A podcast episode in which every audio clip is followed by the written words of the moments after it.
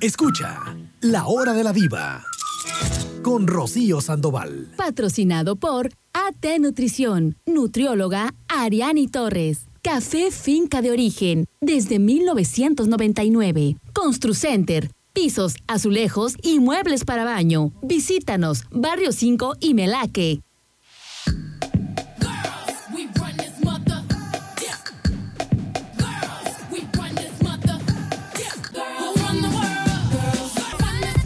Buenos días, buenos días tengan todos y cada uno de ustedes, chicos. Qué gusto saludarles. Mi nombre es Rocío Sandoval y bueno, voy a estar acompañándolos durante esta mañana. Deseo que este programa sea eh, de su agrado, que todos los temas que aquí tocamos pues les interesen, chicos. También estamos, como siempre, recibiendo tus sugerencias. Si hay algún tema que te gustaría eh, pues no sé, ¿no? Tienes curiosidad, pues tú nada más dime y con mucho gusto eh, comenzaremos la investigación. Oigan, hay un teléfono, un número de teléfono en el cual nos pueden enviar sus WhatsApp, es el 314-174-3013, 314-174-3013, y con gusto, pues aquí vamos a estar eh, atendiendo. Los saludo, mi compañero de cada mañana. Señor productor, ¿cómo está usted? Cuéntemelo todo, por favor. ¿eh? ¿Cómo está usted? ¿Todo en orden? ¿Todo bien? Pues este. ¿Qué pasó? ¿Qué pasó? Ya no sé si. ¿Reír o llorar o qué? Pues sí, ayer con mantenía una velita así. ¿Encendida o qué? Sí, ¿De esperanza de qué? En el fútbol americano, los Raiders, que son mis Raiders, que soy aficionado de ellos, Tampoco le fue bien ahí. iban tres al hilo, bien, bien. Todo iba bien hasta que. Llegaron los otros, este. Y pues no, le pusieron una bailada. le no, o sea, no nada más este, perdieron sus Raiders, o sea, además perdieron con una bailada. Sí. Mire, yo no, no, de verdad, señor productor, yo sabe, sabe usted que lo estimo mucho. Eh, Lo bueno que no posté. No. Ay, oiga, muy, muy buenos los tacos, gracias, Sí. de barbacoa, usted un caballero, ¿no? A lo que me refiero es, ya vio que el fin de semana, o sea, durante todos estos días, no les fue bien a los grandes equipos, entonces considere que al menos le va a los grandes equipos. Bueno, sí es cierto, no había pensado en eso. Sí, acuérdense, Sí, perdió, perdieron muchos de los, de los grandes. Bueno, es que, pues así es, no siempre pueden, no siempre pueden ganar. Increíble, yo nunca pensé, bueno, si acaso un empate o algo, pero a perder el Paris Saint Germain dije, ¿a poco no el la delantera que traen, o sea, Ajá, y nada. como es imposible que, que pierdan ellos, eh, los jugadores que traen. Bueno, pues para que No, vea. pues sí. Oiga, y además, no sé si eh, el día de ayer se dieron cuenta qué tal el apagón de redes sociales. Estuvo interesante esta noticia que le dio la vuelta al mundo ya cuando regresaron las redes sociales. ¿Qué hizo durante todas esas horas o qué hiciste tú durante todas esas horas y sobre todo los que están todo el tiempo ahí? Pues parte de, de- de ese tiempo ¿Del apagón? utilizamos el celular para hacer llamadas. Así ya no es. para estar whatsappeando ni viendo redes, nada. Ajá. Y cuando llegué aquí, dije, pues, ¿qué haré? ¿Qué haré? Pues nos pusimos a trabajar. Aquí, o sea, estuvo el apagón de, de las redes, estuvo de a qué horas a qué hora? Como diez y media más o Como menos. de las diez y media a Hasta qué. como a las seis, ¿no? Cuatro, seis por ahí. Oye, me mandaron un meme, un Cinco audio por ahí bue- más o menos. buenísimo. No sé si lo escucharon. Ahí les va el meme que me mandaron. Escuchen. teléfono, no tengo Facebook, no tengo Twitter, no tengo WhatsApp, no tengo nada, nomás me tengo yo. Ay, el Juanga, el Juanga nos dejó sus recuerdos, ¿verdad? Y lo sacaron, por supuesto, TikTok. Ya cuando todo esto empezó en marcha, me encantó. Teléfono, no tengo Facebook, no tengo Twitter, no tengo WhatsApp, no tengo nada, nomás me tengo yo. Ay, mi Juanga, que en gloria esté y tantas alegrías nos dio. Eh, pues si no tiene nada, no tenía nada, más que nada más nos teníamos a nosotros, Pues sí, ayer como cuando llegué aquí en la tarde nos estábamos viendo nada más las caras. Unos a otros. Dijo aquí eh, nuestro patrón, dijo, pues póngase a trabajar, ¿no? Ahora y sí, por eso nos pusimos a acomodar Ay. ahí el set ahí con ustedes. ahí. fíjese, eh, Les acomodamos. que muchos, muchos, yo adelanté como cinco temas ayer de lo que, eh, de cuando no tiene uno, y porque se, mira, uno cree que no, pero te metes al Facebook o al Instagram o a este, al otro, a todas estas eh, plataformas. Y sí se te va un buen rato, ¿eh? De estar ahí en el chisme. Y luego, como una cosa te lleva a otra, pues ahí se le va a uno eh, el tiempecito. Oye, voy a leer algo de tus, de tus mensajes antes de iniciar. Dice Rocío, buenos días, me perdonas, pero el grandioso equipo del Atlante no perdió su partido. Ah, ahí le hablan, señor productor. Yo- Atlante, ¿quién es el Atlante? pues creo que es un equipo. Ay, no es cierto, pues es un equipo. Y son buenos, ¿no? El Atlante no sé. pues, Creo son- que era un equipo, ¿no? Ah, Ay, no sé. ay, no sea así, no sea así. Pero bueno, saludos a, a cada uno de ustedes, a ti que al equipo que le vayas, pues es así como el vino, ¿no? El que te gusta, ese es el bueno. Entonces, al equipo que le vas, pues ese es el bueno, definitivamente. ¿Por qué? Porque a ti te gusta. Simple como eso, chiquillos. Oigan, nuestro programa está a punto de comenzar, ya saben que lo hacemos, eh, pues con una canción del recuerdo que sé que conoces perfectamente. La dinámica es fácil y sencilla. Si nunca has escuchado el programa, bueno, primero que nada, bienvenido. Y la dinámica es fácil. Hay que adivinar quién canta la canción, en qué año la escuchaste por primera vez y obviamente el título de esta. Y voy a estarles regalando cortesías para que vayan a degustar el mejor café que tenemos aquí en la región, que es el café de canoas de finca de origen. Así es que abusados, chiquillos. El señor productor así me lo indica. Entonces decimos música, maestro. Oh, ya me acordé. Ah, buenaza esta canción. Ochentoso, ¿se acuerdan de esta canción? ¿Te acuerdas de esta canción? ¿En qué tardeada la andarías bailando? A ver, ¿quién la canta y cómo se llama?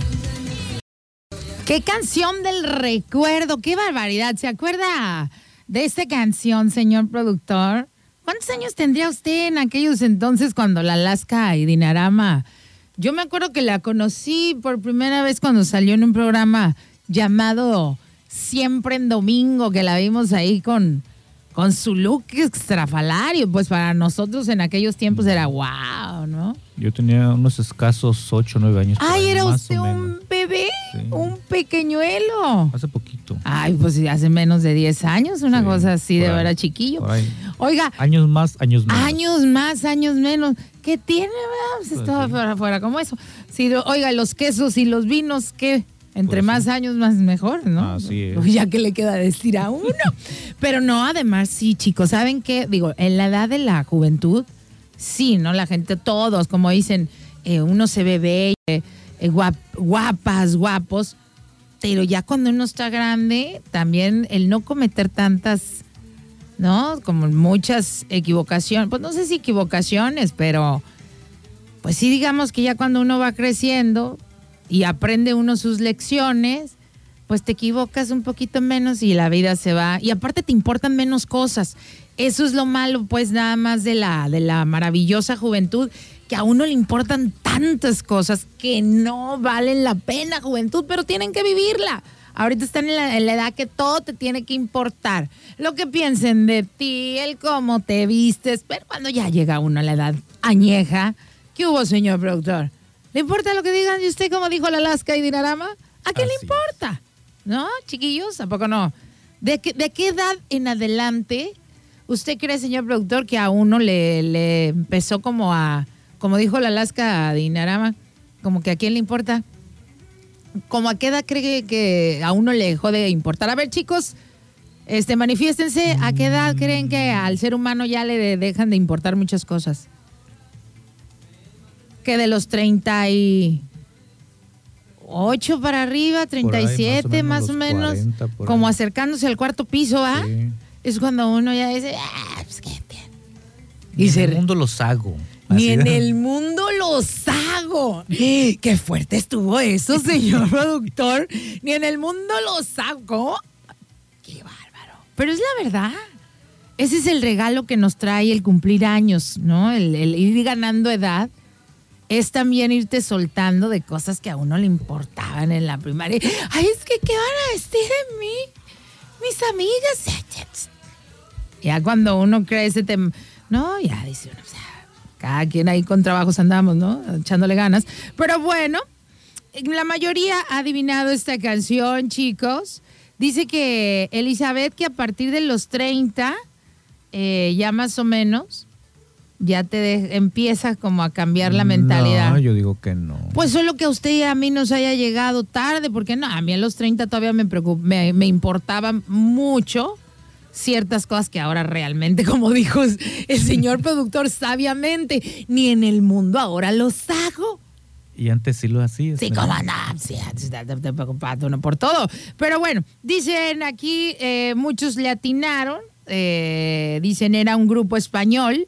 Efectivamente, eran un grupo ya de la España. Eh, ¿A quién le importa? Se llama esta canción ¿A quién le importa? Sí. Y la cantaba un grupo eh, llamado Alaska y Dinarama. Un grupo español de España. Un grupo español de España, eh, de su madre tierra, porque de la Sí. mía no es nada cual madre tierra, ni qué madre tierra. Y olé. Le, ay Dios mío. Oigan, dice, dice Mari Jenny, que por cierto Mari Jenny, muchas felicidades, porque adivinaste que la canta Alaska y Dinarama, la canción en 1986, pregunta Mari Jenny. Claro. Ah. Es de su época también, entonces me Ah, imagino. bueno, a lo mejor se la sabe nada más y puede estar más chiquilla, ¿no? Pero bueno, le mando eh, un saludo a Mari Jenny y muchas felicidades, igual que a Rafaela Carra, que son las dos ganadoras del día de hoy, para que vayan a degustar delicioso de canoas.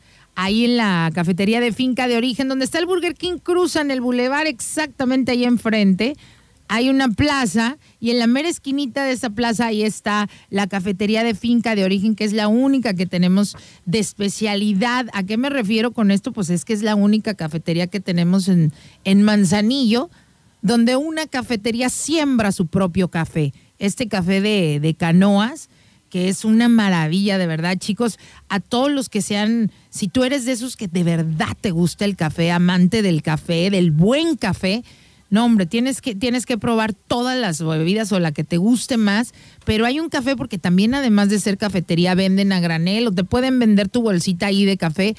El día que puedan, señor productor, va usted a creer con el tiempo que tengo trabajando con el café de canoas, apenas el, el sábado probé el café de especialidad que tienen ahí, que es el honey. No, pues ahora entiendo por qué todos ustedes aquí diario que me veían, tráeme una bolsita de café del honey. Yo decía, bueno, pues que me hice una, una tacita de, de- de café eh, en la casa de todos ustedes y, y- y tenía ese del honey y dije, a ver, pues lo voy a probar, a ver qué tal. Señor productor, yo le pongo leche, yo le pongo canela. A este café no le tuve que poner nada. Me lo tomé así como le gusta a la compañera Aranza, negro desde que lo está uno haciendo, ¿qué tal el olor? Es una maravilla, la No, verdad. Ya se me está acabando. Ya, ¿qué hubo? Les digo, gente, ¿cómo ven? Ya se le está, ya se le está acabando, verdad. Sí. Ah, bueno, pues. Luego le traigo su bolsita, Ah, bueno. pues. Otra, ah, para la otra ¿Cómo? pueste eso. Ay, sí es cierto. Ah, ya le doy ideas. no, pero si pierdo. pues me compra una bolsita a mí. Oigan, pero bueno, muchas felicidades, como lo digo, a Rafaela Carra y a Mari Jenny, que pueden ir a, ahí a la cafetería Finca de Origen a, a su cortesía. Les van a dar gratis, ya sea la bebida que ustedes elijan, ya sea las calientes o las frías, el latte caramelo, mocha cherry, café amor, el funky monkey, los frappuccinos, eh, toda esta clase de lates, caramelos, café irlandés. Tienen un montón, pues todo un menú, eh, como son las cafeterías eh, de especialidad. Y bueno, pues ahí los están esperando, chicos. Y muchas felicidades. Y a los que no ganaron, bueno, no se desesperen, que todos los días ponemos canción del recuerdo y tienen la, la oportunidad para todos los que sean coffee lovers, amantes del café, de probar un muy, pero de verdad, un muy, muy buen café, no se van a arrepentir. Y si eres de los que te gusta preparártelo también en casa, de verdad te recomiendo ese de, se llama honey, así como, como miel en inglés, que es de verdad lo mejor he probado. Vamos entonces a identificar la estación, chicos, si así me lo permiten, y regresamos pues con el tema. La hora de la viva. Con Rocío Sandoval.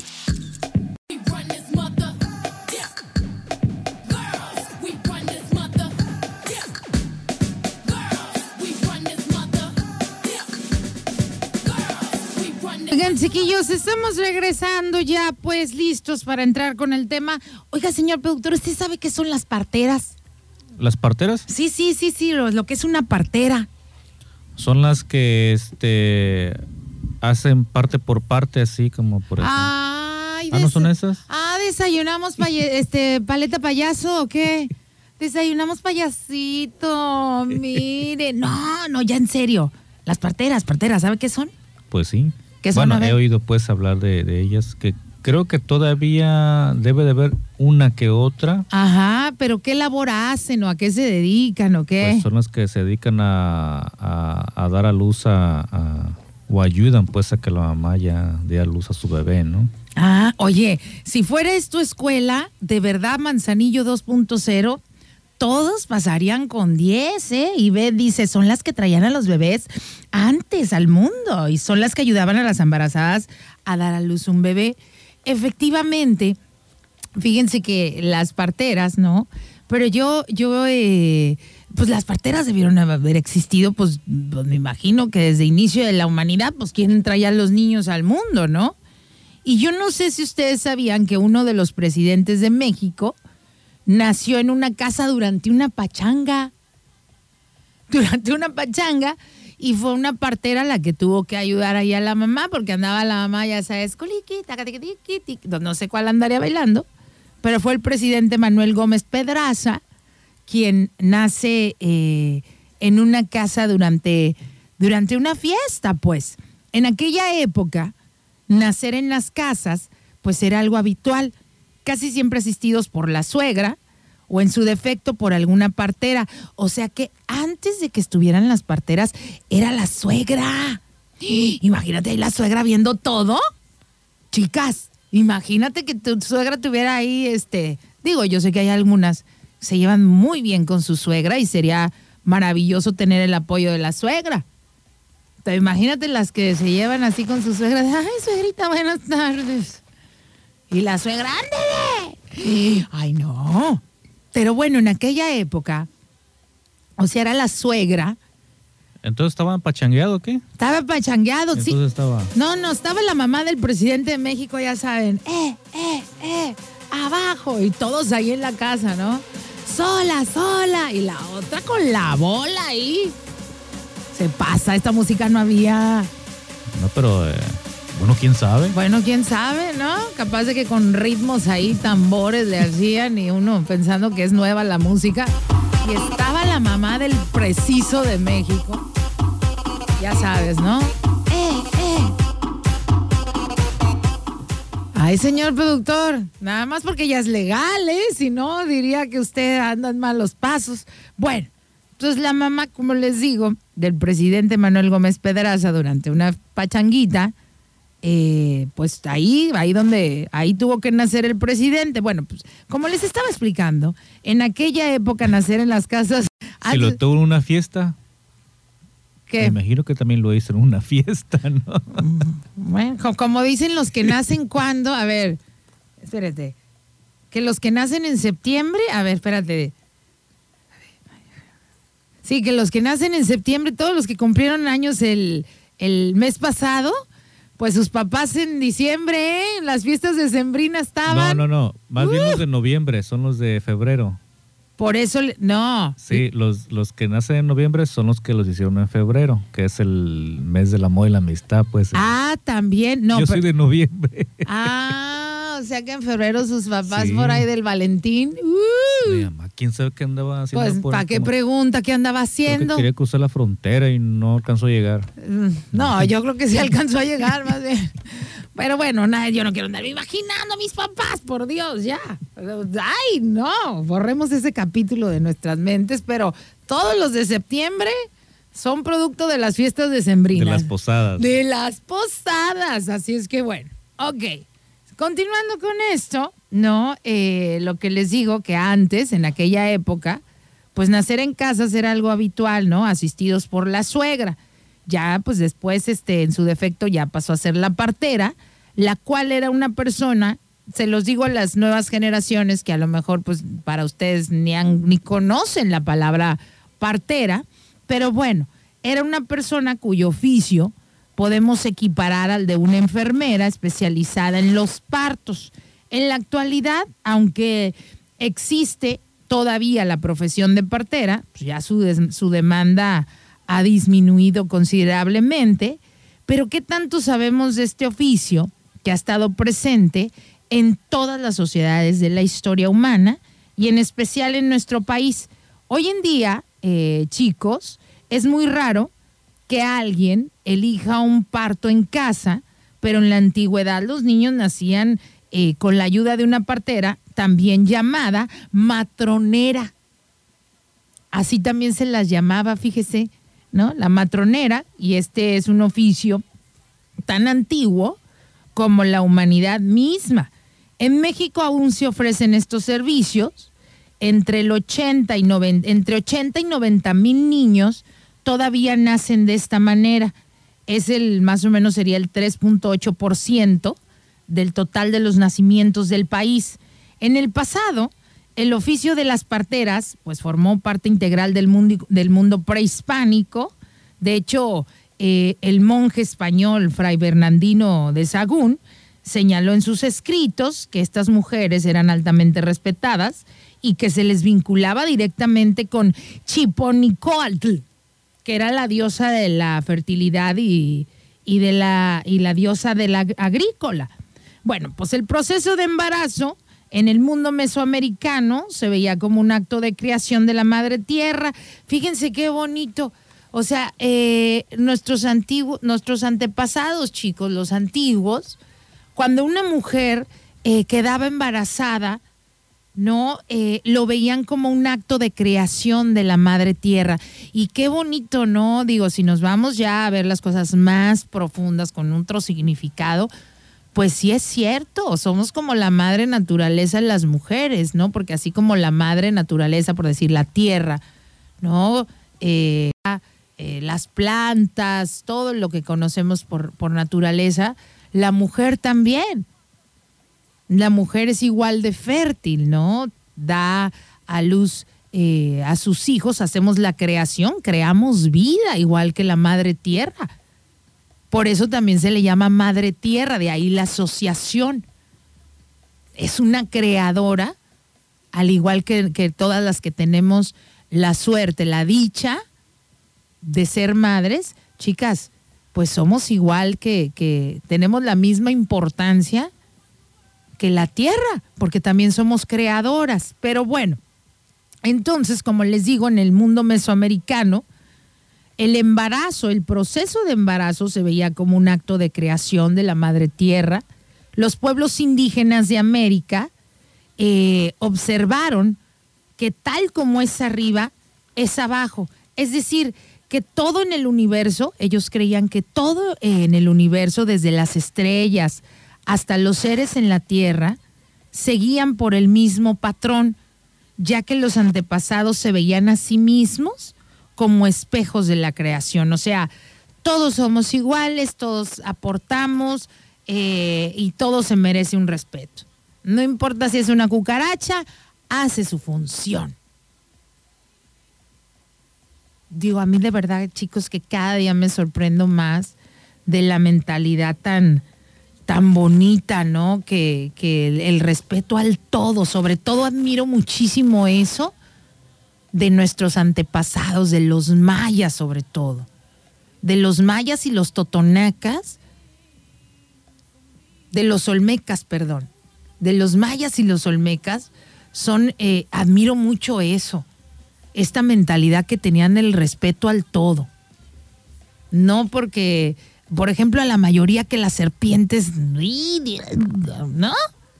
Que, ay, pues, como que no le agarramos mucho el gustito.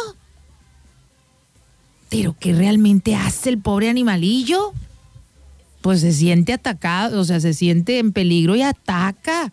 Pues es como uno también. Sientes que alguien te está ofendiendo, no sé, te atacan y pues vas a defender. Entonces esta mentalidad del respeto al todo eh, era, era, era maravillosa porque saben también por qué les funcionaba, porque no estaba tan marcado como, como con los aztecas, de los aztecas para acá, que ya había un tlatoani. Por ejemplo, con los olmecas no había, no había un jefe quien, quien, por decir, no, no comandaba, o sea, quien guiaba. Eran como sacerdotes, pero como gente sabia que le daba consejos a la comunidad. Y como era tan respetado o respetada, porque había mujeres también, no había ese, e- e- e- esa situación tan jerárquica que creo que es lo que nos, nos hace daño como sociedad, pues. ¿No? El que alguien luego se crea más que el otro y de ahí ya empiezan todos los problemas. Entonces, eh, los antepasados con sí mismos como espejos de la creación, o sea, todos somos un reflejo, pues. Los hijos, fíjense qué bonito, los hijos eran vistos como flores y plantas que surgían de sus madres para florecer. Ah. Ándale pues, el señor productor, este, identifique la estación y regreso.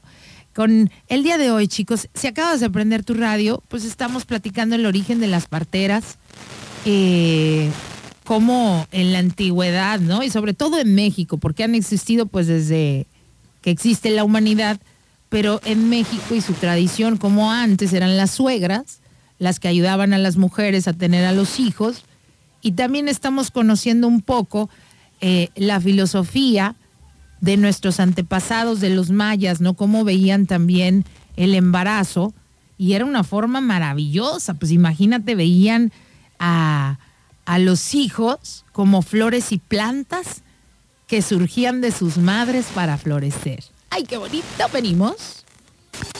Tecnología móvil. Te da la hora y la temperatura en Manzanillo. 9,50, 30 grados. Lo más nuevo, lo más actual para tu celular o tablet. Lo tenemos en Tecnología Móvil. Protectores nuevos que ya incluyen mica de cristal 9D. Protectores con nuevos diseños, audífonos, cargadores para todos los modelos y mucho más. Ven a tu sucursal más cercana. Santiago Centro, Plaza Manzanillo en la Comer y Manzanillo Centro frente a Firme. Síguenos en nuestras redes sociales y conoce las promociones que tenemos para ti. Tecnología Móvil, un mundo de accesorios. La hora de la diva. Con Rocío Sandoval. Oigan, muchas gracias a todos los que se están manifestando. Señor productor, fíjese qué interesante, Armando mandó un mensaje. Dice, yo 100% nacido en el pueblo de Comala gracias a una partera, doña Meche la partera. O sea, todavía, a ver, manifiéstense los que hayan nacido de una manera no, tra- o sea, no tradicional de la actualidad, sino que hayan nacido gracias a, con la ayuda de una partera, dice José Manuel, que él nació en el baño cuando su mamá, pues las embarazadas les dan ganas de ir al baño mucho, cada muy seguido, y dice que, que cayó a la taza. Y no era de café, y no era de, no, estaba la mamá ahí. pero también era café. No. Ay, sí le digo que anda de un chistorete usted, señor productor. Entonces, ¿quién, quién fue la partera? Doña, doña, Doña quién? Meche, Doña que Meche. Doña Meche de allá de Comala. A lo Ay, mejor Doña Meche estaba ordeñando unas vacas. ¿sabes? ¿Por qué? Y- ¿Haciendo un pajarete o qué? Me imagino, entonces digo, oye, que ocupamos una partera, no, pues yo, y también ah, aprovechando no, el es viaje. Que, pues, es que miren, un, uno, yo al menos tenía la idea equivocada que las parteras, eh, eh, pues uno decía, ay, es una señora de un rancho que no, que ahí ayuda a tener. No, pero créeme que para ser parteras, aunque fueran de rancho, ya llevaban mínimo unos mil partos, ¿eh? Porque no eran niñas, ni eran jovencitas las parteras eran señoras ya de edad que ya tenían la experiencia desde la panza. Imagínate cuántas embarazadas no vieron y sin nada de ultrasonidos ni nada por la panza. Le veían la bola acá. Va a ser niño. Esta tiene, mira, esta tiene la panza como sandía, va a ser niño. Y así le atinaban, cuál nada. Pero era porque observaban, cosa que dejamos de hacer nosotros. Lo platicamos ayer con las aves. ¿no? Cómo las aves son, o sea, predicen y saben cuando, cuando va a haber una tormenta y por eso se van. Y es lo que hacían los antepasados. Ah, ya se fueron las aves. Órale, resguárdense porque va a pasar esto. Pero como dejamos de observar, chicos, por eso dejamos de, de- de comprender muchas cosas y dependemos ahora, obviamente, pues de la ayuda de la tecnología. Pero estas señoras, pues imagínate una partera, ¿cuántos par? Y mil se me hacen pocos.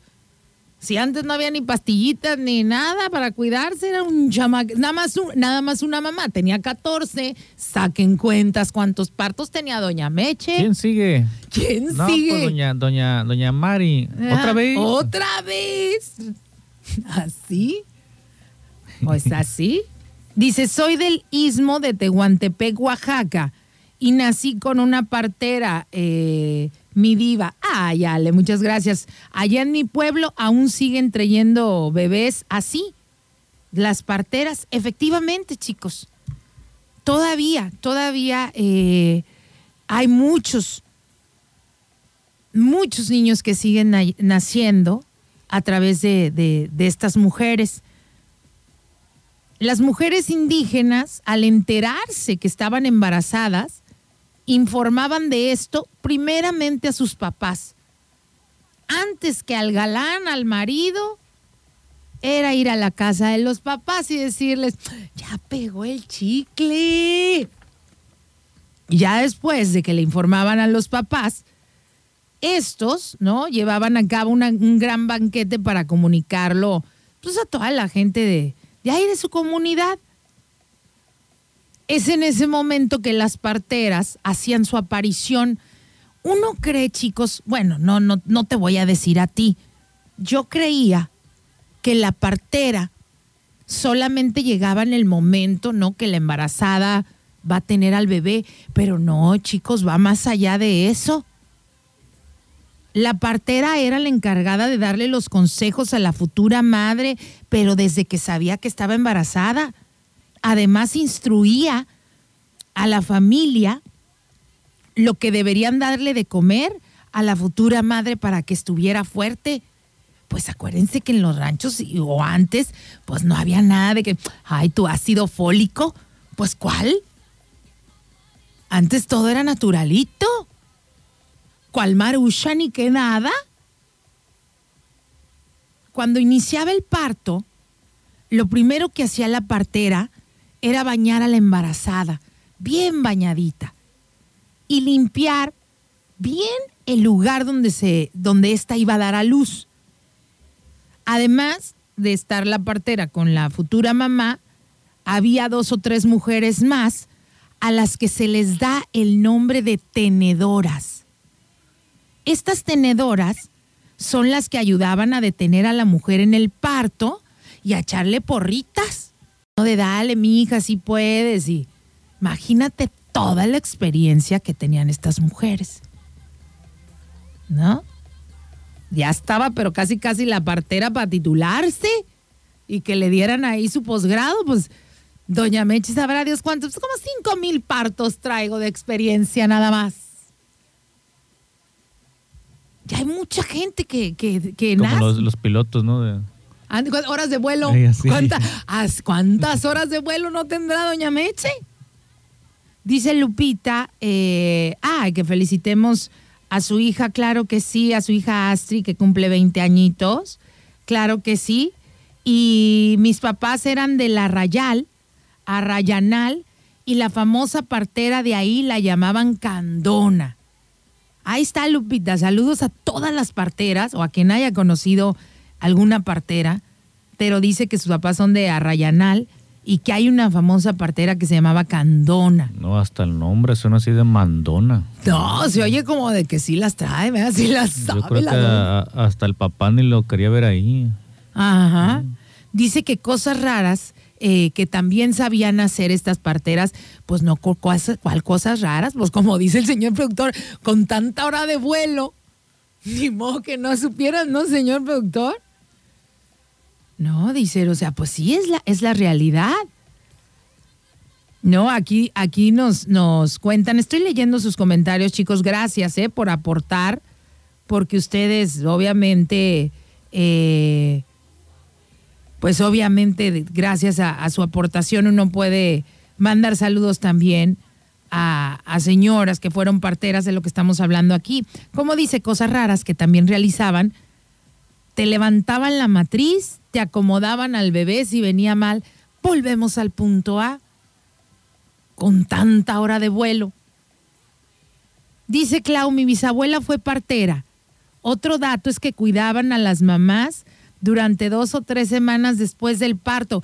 Clau, yo cuando me puse a hacer investigación, cosa que yo desconocía, las parteras cuidaban a la embara- o sea, a la, a la- que había dado a luz hasta que la criatura tenía un año.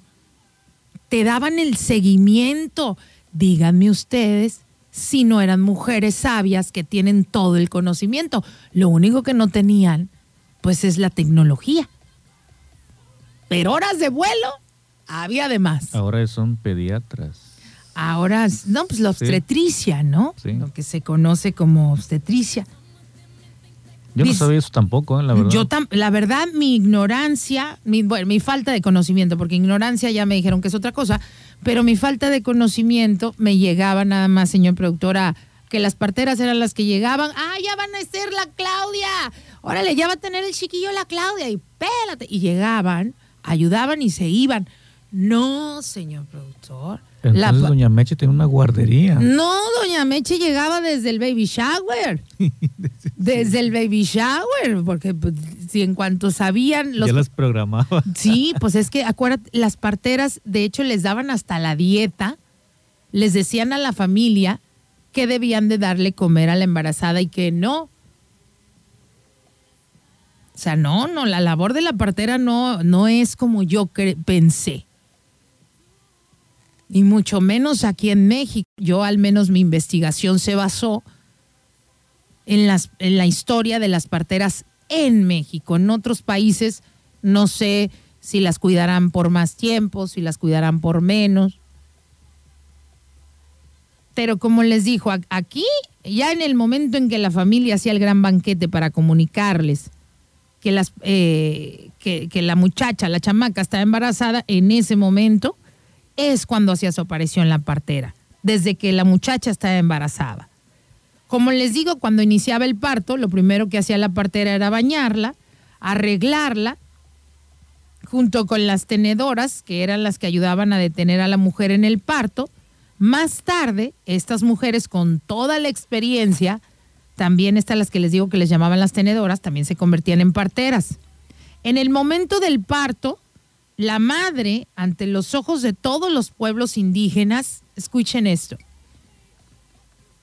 en el momento del parto, cuando una mamá ya se convertía, obviamente una mujer ya se convertía madre, automáticamente ante los ojos de todos los pueblos indígenas, esta mujer se transformaba en una guerrera. Los alumbramientos, ¿no? Se llevaban a cabo en las casas o en los temazcales. ¡Qué maravilla! Imagínate en un spa. ¡Ay! Señor productor, cuando en el hospital casi casi da avientas al chiquillo y ya te quieren decir gracias, vámonos para su casa. Y nada más que te quejes tantito porque esta no aguanta nada. Sí. No tenemos camas, órale. No tenemos camas, ándele, mija, apúrele, que ahí hay otras cuatro esperando el turno. Sí. Dios de mi vida. Y aquí en Temazcal, rodeada de puras mujeres que te han cuidado desde el primer día que estás embarazada. Además, chiqueándote todas, diciéndote eres una guerrera. Y cómo no, si tener un chamaco no es frase mexicana. Enchilame estás. ¿Cómo le traduce uno eso al, al extranjero ahora que ya van a llegar, va? No, es enchilame, no es enchilame estás, güero. ¿cómo que dijo? Pues que aprendan a hablar mexicano también. No, no, no. Nosotros no nada más hablamos español, chicos. Hablamos mexicano también. Entonces, ¿no? O sea, se- al convertirse estas mujeres en, en guerreras ante los ojos ya de todo mundo, de toda su comunidad, ya que las, las eh, parteras estaban con ellas cuidándolas, también preparaban distintas hierbas cuando de repente la mamá pues se le atoraba ahí algo en el bebé, pues preparaban ahí eh, tecitos que aceleraban el proceso del nacimiento. Para los náhuatl, los bebés eran seres fríos. ¿Cómo así? Bueno, para los nahuas, ¿no? O sea, el que ellos llamaran a los bebés seres fríos significaba que poco a poco iban madurando y, adquiriendo mucho calor, por decir sabiduría. Lo frío lo asociaban con inmadurez y el calor lo iban asociando con la sabiduría. Pero el trabajo de la partera, como les digo, no terminaba ahí. Esta además preparaba la ropa del bebé y continuaba siendo consejera y cuidadora hasta por lo menos un año de vida de la criatura que trajo al mundo. Díganme ahorita si al año les habló, si ustedes, o sea, si su pediatra les habló al año, ay, ¿cómo sigue mi, mi muchacho que traje al mundo? No, pues es uno que hace la cita y pagando. Pero así de que, ay, hablo a mi muchacho, este que traje al mundo, pues es muy raro, ¿no? Digo, de a gratis. A partir de la promulgación de la Constitución de 1857 y hasta 1917, chicos, cuando se promulgó la actual Carta Magna, las leyes buscaron garantizar el derecho de todos los individuos a ejercer actividades laborales en el campo de la, de la medicina. Se permitió que cualquier persona con habilidades curativas, sin la insi- exigencia de una formación académica y sin obtención de un título profesional. En estas estaban incluidas las parteras. De hecho, se impartió la carrera de partera con una duración de dos años. ¿No? Para que, bueno, pues para evitar que la obstetricia estuviera solamente en manos de estas parteras, el gobierno a través de las instituciones de salud crearon la carrera de obstetricia con duración, con duración de un año y clases que tomaron ya los estudiantes de medicina. Para las que aspiraban a ser exclusivamente parteras, se les exigía dos años más de estudio para un total de tres, asistiendo al mismo tiempo con los estudiantes de medicina. Este sistema se, se mantuvo hasta que la escuela de enfermería se separó de la, de la medicina. Y al independizarse, pues ambas escuelas también se separó la enseñanza de las parteras. Hasta el año de 1968 que se suspende definitivamente la carrera de partera. Pero era una, era una carrera, chicos. O sea, no crean que, que era nada más este. Tengo los conocimientos y ya no. Hubo una época donde, pues donde sí, sí era una carrera también. Chicos, vamos a hacer una pausa el día de hoy. Estamos hablando de esta maravillosa labor eh, de ser partera, que yo sé que a lo mejor muchos conocimos alguna, o a lo mejor eh, tú naciste, ¿no? Tuviste un, un nacimiento peculiar, porque bueno, la mayoría pues creo que ya nacimos en hospitales. Pero el ser partera no solamente era traer al niño a este mundo, ¿no? Sino era darle cuidados desde el día uno que se sabía que estaba embarazada hasta cuando la criatura tenía un año. Cuidarlas, que se alimentaran bien, el chiquear ese día del parto a la mujer, hacerle ver, ¿no? La bendición, la maravilla que había logrado su cuerpo, su ser, creadora, creadora de una vida. Y por eso toda la comunidad indígena ve a las que son como unas guerreras. Pues si no está fácil. ¿No? Vamos a hacer una pausa y seguimos conociendo la increíble historia de las parteras en México.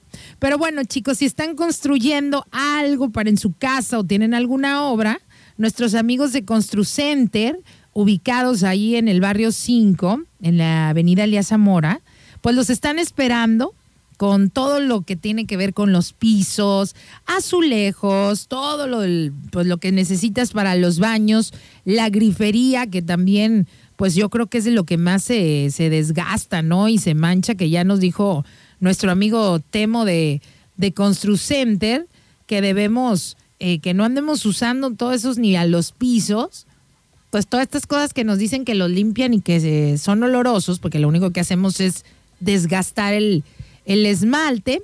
Y bueno, hay un 50% de descuento sobre precio de lista en una línea que se llama Dica, que es una línea económica de la marca Urrea y es válido hasta el 15 de octubre para que vayan chicos allá a Construcenter que tienen los mejores precios, calidad y además te van a atender como tú te mereces, te van a dar toda la información que necesitas, ¿no? No lo que quieren que les compres, sino lo que realmente te va a funcionar en tu casa, porque no es lo mismo a veces uno, ay, es que yo quiero esto. Pues sí, pero en tu casa, este por estos materiales no te va a funcionar y nada más te va a salir más caro. Y esa atención no la recibimos, la verdad, en la mayoría de los lugares, ¿no? La gente solamente quiere vender y agradecemos que existan empresas responsables, empresas de aquí de Manzanillo 100% familiares, que nos digan, oye, aquí eh, te vamos a ayudar para que compres lo que realmente eh, necesitas. Y en Construcenter tienen ahorita, ¿no? Esta, pues este eslogan, ¿no? Que los caracteriza, caracteriza, perdón, que si llegas a encontrar un precio más bajo, no solo te lo van a igualar, sino lo van a mejorar y esa es la garantía que están dando nuestros amigos de Construcenter. Así es que vayan a visitarlos, les paso otra vez la dirección. Es en la avenida Elías Zamora Verduzco, ahí en el mero corazón del barrio 5. El teléfono, por si por algo no dan con las direcciones, está bien fácil, está sobre el bulevar 314-33 4 42 26 314 33 4 42 26. También tienen una sucursal en Melaque o búsquenlos en las redes sociales en Facebook Construcenter Manzanillo o en Instagram Construcenter MZO. Chicos, voy a hacer una pausa y regreso platicándoles más de la increíble historia de las parteras en México. Ya regresamos.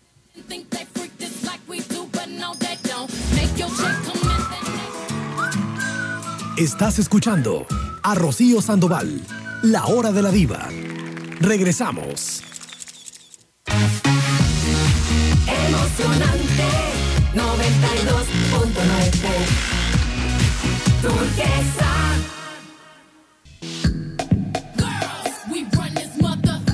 Oigan chicos, bueno, pues seguimos platicando el día de hoy eh, acerca de la historia de las parteras en México. Qué interesante, ¿no? Eh, tanto, tantas cosas que no sabíamos o desconocíamos de este oficio que ha estado presente en todas las sociedades de la historia humana y en especial en nuestro país, ¿no? Y lo hermoso, eh, el cómo veían eh, nuestros antepasados todo el proceso eh, del embarazo, ¿no? Y sobre todo las parteras en México, que como bien lo dijo el señor productor hace rato, imagínense las horas de vuelo, ¿no? O sea, como un piloto, que así es como se mide su experiencia.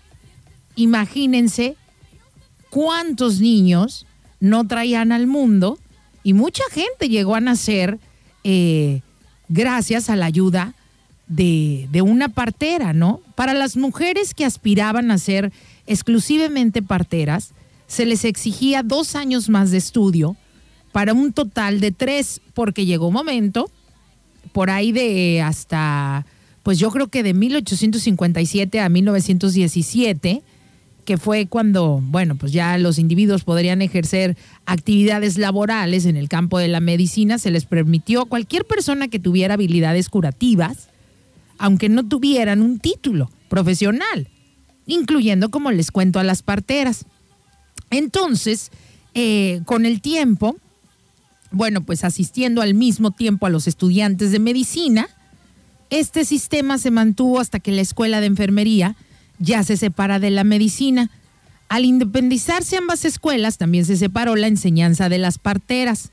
Esto fue hasta el año de 1968, que ya se suspende, ¿no? De, para siempre. Las opciones que tenía la mujer eh, para estudiar en el siglo XIX y buena parte de la primera parte del siglo XX, pues se centraron principalmente en las profesiones ya de maestra y de partera. La mayoría de las universidades ofrecían en aquellos tiempos esa carrera con una preparación muy distinta entre sí, ya que cada estado, bueno, pues legislaba en materia de educación eh, en forma independiente. Por ejemplo, en 1833, la Escuela de Medicina de la Ciudad de México exigía como requisito para ser partera que fueran exclusivamente mujeres con, eh, con educación de primaria superior y tener conocimientos del idioma francés. No sé para qué el francés, pero bueno, pues se les exigía, ¿no? La carrera duraba dos años y, por ejemplo, a las parteras se les consideraba en ese entonces dentro del, del personal científico, para que vean, chicos, cómo tenían un estatus, ¿no? El ser partera. Pues imagínate, aquí voy a leer algo de, de sus comentarios. Gracias, te agradezco mucho a ti que te estás tomando el tiempo de, de enviarme mensajes con información que a lo mejor muchos eh, desconocemos, ¿no? Acerca de, de las parteras y señoras famosas de aquí de la, de la región. Dice, en mi pueblo había una partera, se llamaba Alicia, y le decían Doña Licha la partera. Dice, también de ahí viene la frase de si no obedeces vas a parir chayotes. Una partera de un pueblo que conozco nos platicó eso, que les decían, ¿no? Que obedecieran todas las instrucciones para que tuvieran un, un- un mejor parto, ya que si no, pues les costaba más trabajo las embarazadas, que algunas veces estaban complicado eh, el embarazo y pues anestesia ni la reaquia. ni- No, chicas, nada de analgésicos, ni nada de eso. Leo más de tus mensajes. Dice, buenos días, yo soy de Minatitlán. Y ahí la mayoría nos recibió la partera. Se llama Doña Matilde. Con el tiempo, el IMSS la reconoció como la doctora partera. Dice, buenos días, mi nombre es Selene eh, y muchas gracias. Ella iba a la casa de la señora, pues que, que iba a tener el, el, bebé, ¿no? Dice, ayer llevé a mis hijos a sobar con una señora que es partera. Eh, dice, también hace más o menos como siete años sobó a mi esposo porque yo no podía quedar embarazada. Pues como a los dos meses, ¡pum! Que pega el chicle, pega el chicle. Frase mexicana. Dice, buenos días. Me gustaba cuando nacían eh, mis hermanos, pues mis papás nos daban dinero para que fuéramos a gastarlos a la tiendita, eh, porque ya la partera iba a realizar su labor y pues no nos querían ahí dando lata en la, en la casa, ¿no? Entonces, órale, vámonos.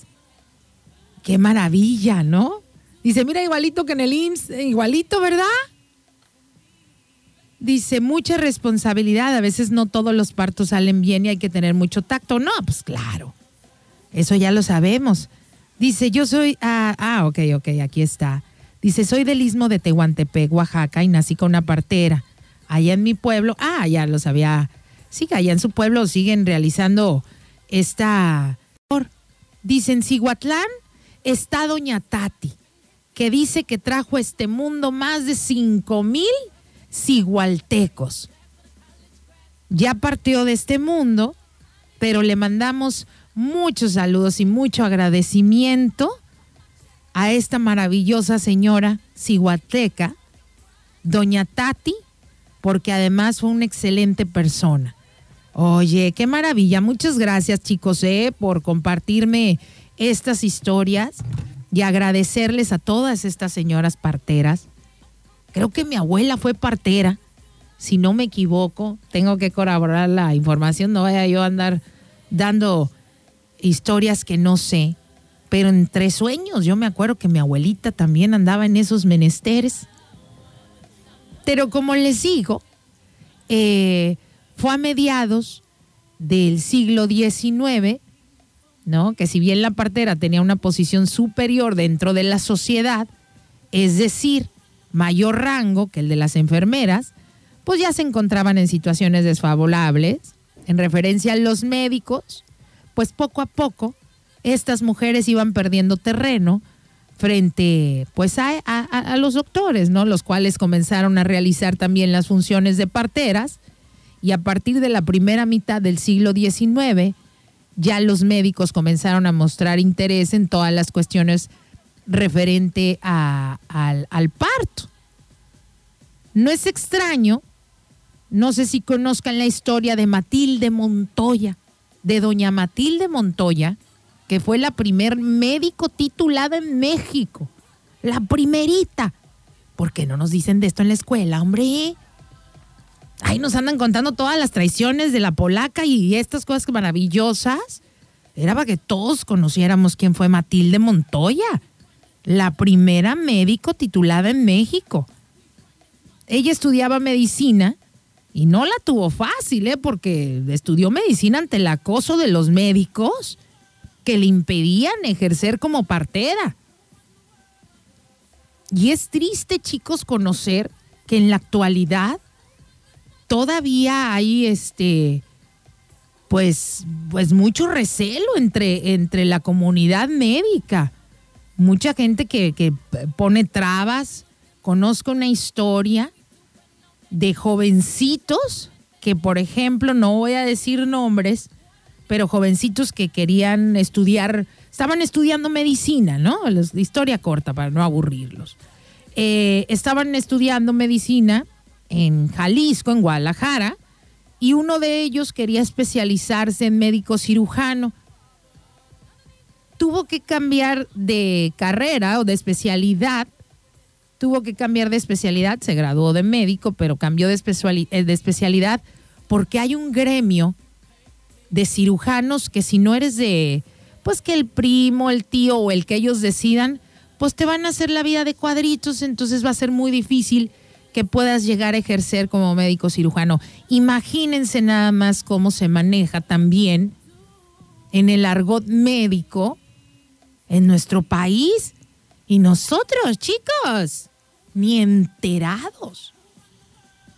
Y así esta mujer, Matilde Montoya, la primer médica titulada en México, o sea, tuvo que, que eh, además de estudiar, pues trabajar, eh, ahora sí que, pues en, en contra de todo, ya que los médicos le, le impedían ejercer como partera, profesión que realizó en 1853 y se tituló de médico en la Universidad Autónoma de México en 1857. Al mismo tiempo, las parteras pues competían ya con la medicina académica, la cual buscaba reprimir las actividades de las parteras tradicionales, reemplazándolas con el argumento de que éstas no acudían a recibir las clases formales en las escuelas eh, de medicina. En 1888, cientos de mujeres se graduaron de parteras. La formación fue integrada en 1911 a la Escuela de Enfermería del Hospital General de México, que pasó a depender de la Escuela de Medicina de la recién inaugurada en aquellos tiempos la Universidad Nacional Autónoma de México. En 1910, ya para 1960, escuchen todo el tiempo que pasó, ya para 1960, el Instituto Mexicano del Seguro Social, el que todos conocemos, iniciaría el congelamiento de plazas de las parteras. Cambiaron las funciones que ellas realizaban. Por ejemplo, ya no les permitieron realizar la atención de los partos y tan solo se limitaban a asistir al médico. Ante esta situación, a partir de 1961, pues fue cuando ya se comenzó a observar una considerable baja del registro de títulos de parteras en la Dirección General de, de Profesiones. Voy a leer sus mensajes, chicos, que andan ustedes muy activos. Gracias, ¿eh? Gracias a ti por estar me, pues por estar enviando tus mensajes. Sé que estás ocupado y el que te tomes el tiempo, gracias. Dice, mi abuela era Lupe, par- eh, eh, mi abuela se llamaba Lupe, partera de San Pedrito y tenía conocimientos hasta de la luna para llevar a cabo el parto. Oscar, bien sabia tu abuelita, ¿eh? No, pues es que antes sí observaban, les digo, no andaban tan distraídos con el Facebook. Dice, buenos días. Había parteras eh, que tenían, dice, la uña bien afilada. Esto porque había mujeres que con una dilatación pequeña y con la uña hacían un corte para facilitar el parto. Mi esposa tuvo cuatro hijos y todos atendidos por partera. ¿Qué hubo? Entonces, como les digo, por ahí del 15 de febrero de 1968 se crearía en México la licenciatura en enfermería y obstetricia y ya suprimió definitivamente la carrera de partera de la mayoría de las instituciones educativas del país. Asimismo, los partos en casa disminuyeron considerablemente. Lo curioso, no sé si lo han notado, lo han visto ahí en las redes sociales, es que últimamente dar a luz en casa es una opción que, que, pues como que cada día muchas mujeres que esperan un bebé pues están adoptando. No sé si les ha tocado un niño nazca o en una alberquita y ahí le ponen su alberquita inflable y toda la cosa. Que está regresando el, el preferir tener a los chamacos en casa. Estas mujeres que han sido entrevistadas, que han eh, elegido la opción de tener al bebé en casa, dicen que buscan un modo de garantizar un parto respetado. Lo que quieren decir es que eh, cuando lo tienes en un hospital y sobre todo hospitales eh, públicos, que es muy difícil conseguir algo así en los, especia- en los hospitales públicos, ¿no? Donde abundan las historias de malas prácticas, tristemente, malas prácticas, malas prácticas médicas, robos de infantes. Acuérdense una época donde, no sé, a ver, ochentosos, manifiéstense, pero yo creo que fue que serían los 90 que hubo casos sonadísimos en la Ciudad de México o en muchos lugares, tristemente, que se robaban a los niños. México afortunadamente aún se encuentra en los eh, primeros lugares de muchas cosas positivas, ¿no? Que también tenemos muchas, muchas cosas positivas en nuestro país, pero pues existen sus excepciones. Somos el quinto país, chicos. Somos el quinto país con más cesáreas del mundo. ¿Sí? Así como lo oyen. A mí no me hagan caso, yo nada más la investigación, acuérdense, yo solo soy el mensajero. Pero dicen, ¿viste? Que uno de los factores que lleva a los médicos a realizar más cesáreas de las que se deberían es porque cobran más que en un parto natural. Imagínense, ocupamos el quinto lugar entre los países en, el, todo el planeta. México ocupa el lugar número 5, donde se realizan más cesáreas. Y los médicos cada rato, de, señora, ándele, la mira, este no va a sufrir, eh, ah, bueno, rapidito. También porque, bueno, quieren evitar demandas, que ha habido mucho cuando son los partos naturales. Y el médico, pues, prefiere irse a la segura. Ojo, no estoy hablando de todos los médicos. Las parteras en México llevan ya un par de décadas, de décadas activas luchando porque se les reconozca como personal calificado y no solo como una tradición indígena para zonas rurales. Desde, desde el año 2000, el sistema de salud mexicano ha intentado que todos los partos sean medicados y en hospitales, por lo que ser partera hoy en día sería como un acto de, pertenecer a la resistencia. ya que se les limita mucho, ¿no?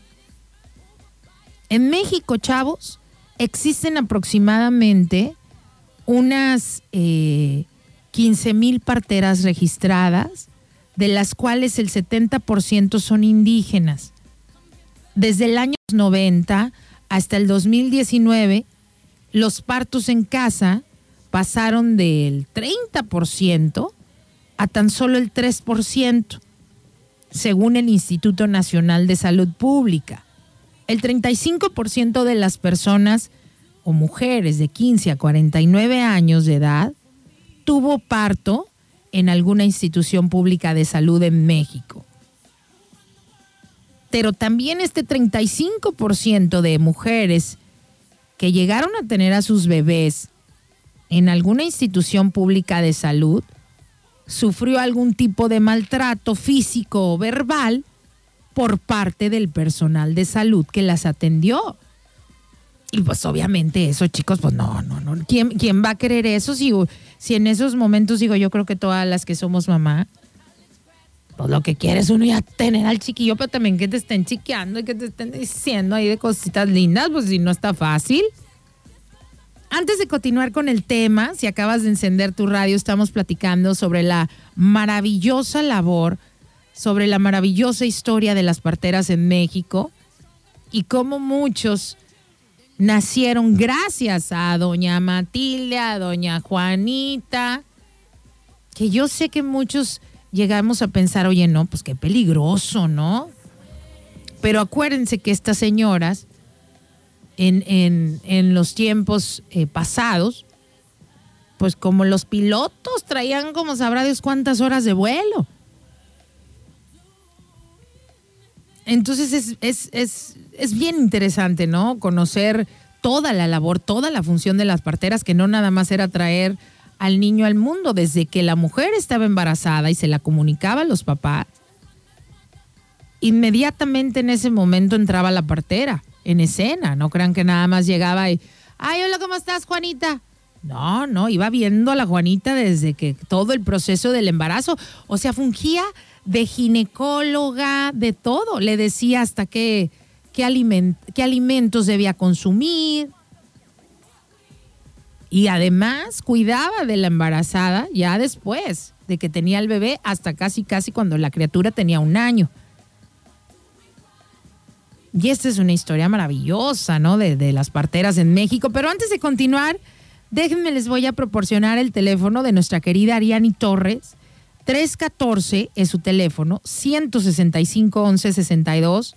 Ella es nutrióloga y también es experta en todos esos temas de, diabetes. Tiene también su tienda de productos orgánicos, que bueno, está apostando por reeducarnos a que comencemos a alimentarnos de, pues de una mejor forma, chicos, de una forma eh, más sana, ¿no? Yo creo que toda esta pandemia fue una de las lecciones más importantes que todos estamos aprendiendo. El dejar de estar tan acelerados y querer todo rápido y que la lata de esto y que la latita de, de, de este, de zanahorias con chícharos. No, pues sí, sí se tarda más cocerlos. Claro que se tarda más. Pero imagínate todos los conservantes que trae eso. Para que aguante ahí casi casi dos años. ¿Qué fruta o qué verdura aguanta dos años sin que le pase nada? Imagínense, duran días. Entonces, eso es lo que nos enseña Ariani. A, aprender a alimentarnos mejor porque eh, aquí ya no se trata ni si tienes o no centavitos para pagar una enfermedad. Porque que si uno no tiene sus defensas fuertes, los anticuerpos y todo lo que necesitamos, no hay dinero, ¿eh? Esto es cuestión de ser inteligentes y apostar por, por la comida que no tenga conservantes, que, que sea de una forma más natural. Por eso yo les decía, no obliguemos nosotros a los restauranteros a que tengan ya todo precocinado, precocido. Porque llegamos bien desesperaditos, ya, ya queremos todo. Rápido, que me sepa como la cena navideña, pero que se co- cocine como la maruchan. Ah, chicos, pues eso no existe. Y ustedes, restauranteros, por favor, edúquenos, reedúquenos. A mí sí, yo en lo personal, si llego un día hambriada, ¿no? Hambrienta y exijo, háganme saber que no me están preparando una maruchan, por favor, y que tengo que llegar con tiempo, porque ahí se cocina a fuego lento y se cocina fresco. Y son todas las cosas que uno va aprendiendo con Ariani Torres, como les digo, ella es nutrióloga. O sea, la nutrióloga no es nada más la que la de la dieta, pues. Sino es el, saber comer y el por qué te explica el, el- que no es el que no te comas esto o aquello, sino mira, cuando comes esto, también estás comiendo conservantes, taca, y uno es cuando dice, ay, no. Márquenle a Ariani, no necesita ser su paciente si tienes alguna duda, alguna pregunta o ve a visitarla ya sus instalaciones que se encuentran en la audiencia, luego, luego donde está el, el crucero de las hadas hacia adentro, como unos 100 metros, ahí se encuentran las instalaciones de Ariani Torres, o búscala en sus redes que también igual eh, sube, sube muchísima información, comparte videos con información bien valiosa. En Instagram búscala como AT Nutrición, en Facebook como AT Nutricional o ahí en el canal de YouTube nada más pon Ariani Torres, que es su nombre. Y les digo, pues es que en la antigüedad la gente tenía este conocimiento de lo natural, de, de, pues de lo que nos hace bien para el cuerpo. Y pues como les digo, uno, al menos a mí, no voy a hablar por, por ti, pero al menos para mí, una partera yo pensé que era la que nada más llegaba a pues asistir a la, a a embarazada en el momento del alumbramiento. Entonces, pues bueno, como les estoy contando, desgraciadamente en nuestro país, el 35% de las mujeres pues ha sufrido eh, algún tipo de maltrato físico o verbal por parte del personal de salud que las atendió en sus, en- cuando dieron a luz. Pero bueno, entre las ventajas que tiene a dar luz en casa, con la ayuda de una partera, es primeramente evitar ser invadida de analgésicos que también pueden afectar al bebé. Y para muchas mujeres es su deseo tener al bebé en un lugar familiar. Y este tipo de parto también busca dar pues más atención a la, a la futura madre, ¿no? ya que, bueno, pues al, ser tratadas como, como se debe y no tal vez como en muchos hospitales públicos, no en todos, que se dice, tienen al bebé y a la hora ya quieren que la mujer se retire del hospital, o sea, eres tratada solamente como un número de cama. Las deficientes instalaciones que por lo general tienen los hospitales públicos, no todos. Por ello es que muchas mujeres en la actualidad, chicos, están optando por alternativas diferentes a la hora de traer a sus hijos al mundo, ya que las parteras, se dice, tienen más sensibilidad con la mujer a la hora del alumbramiento. Por supuesto, hay que hablar también de las desventajas de estas alternativas. Por ejemplo, ¿y si el parto se complica? ¿O el bebé presenta señales de sufrimiento fetal, es decir, falta de oxígeno? ¿O un sangrado que no se puede controlar? Digo, hay que ver los dos lados.